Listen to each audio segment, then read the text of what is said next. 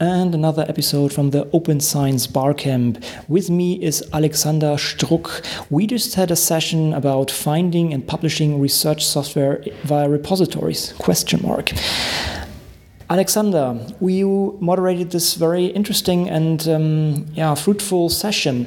Maybe we can start a little bit with your background. Who are you, and why have you why have you started this the session?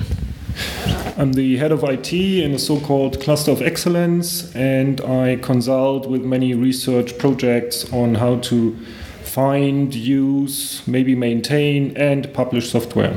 And I see many obstacles in this area, and that's why I wanted to get feedback from the audience. Mm -hmm. As you talk about obstacles, what, what issues do you face in, in, your, in your daily work life regarding that?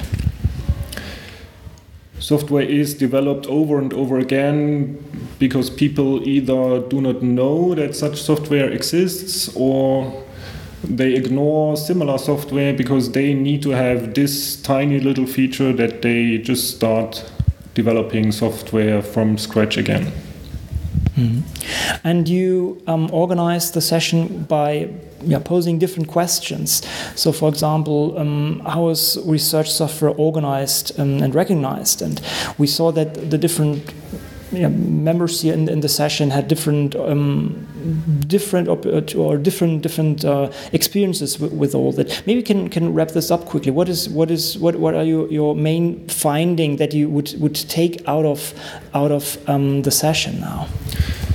Research software and its development is only slowly but steadily recognized as a well research result and as a valuable activity during research. And we need to push for more recognition in this area clearly. Hmm. another thing and this is also part of your your title is uh, findability right? Mean, it is it is still an issue finding software. So what was the what was the conclusion here the social network is obviously more important than I thought.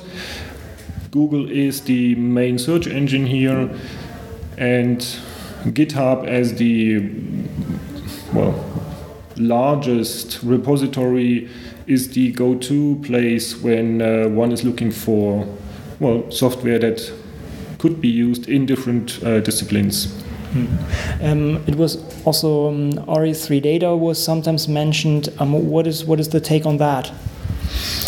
It is almost unusable because people expect to uh, search for, let's say, solutions to their problem and not for repositories that may hold software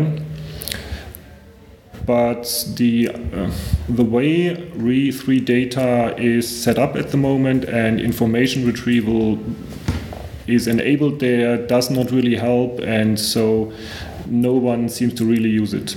Mm. Yeah, this is also, by the way, my personal experience with this. I usually use Google, as you mentioned, and then, well, then I have a look at this, and this is actually the next point, right? Um, the evaluation. So once you found now a piece of software that might solve your your your problem, evaluation of that is still required. What was the result here? What was the, the discussion about in, in this part? Evaluation is hard and very time consuming, and some people just skip it and just use the next best tool. Other more responsible people may indeed install software and if it's easily, let's say, installable, that's a, that's a plus for the software.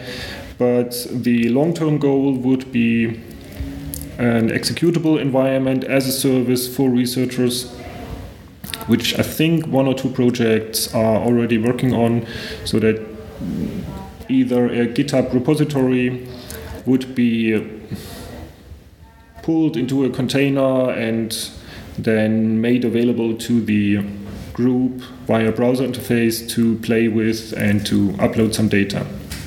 Mm, I can absolutely confirm that this would be, would be really great to have. What, what do you think? What, what, are the steps now? So we have now a rough understanding that uh, search still is is not as good as it could be. That also evaluation is definitely an issue. Mm, what what steps are needed to take to to get us to a, to a better better place? Let's say in research uh, regarding research software. What what would what would be your strategy here? What what can we do actually now? It's tough, I know. it's tough. I don't have solutions, but I want to work on uh, recognition and, of course, publishing. I do have resources to play with some environments like containers, and we have a plan to uh, experiment with executable environments, but that's a long term goal. Otherwise, I think networking is one of the most important, let's say, activities. Ask your researchers what they use and ask different disciplines if they have similar use cases and how they evaluate their software. And, and we saw this that uh, despite the fact that people came from rather different backgrounds that all facing the same problem. Some are maybe a little bit advanced, but still there's no general solution for everything. So I think this was a very helpful and very insightful uh, session. And I think it's uh, what you just said, right? Um, connecting, this was, this was, part of it. We have to connect and, and work on this together and see uh, where to go to. Any final comments, questions, suggestions from your side? Keep up the good work with the Open Science Radio. Thank you very much, and thanks for your time. And uh, well, see you around. Bye. Bye.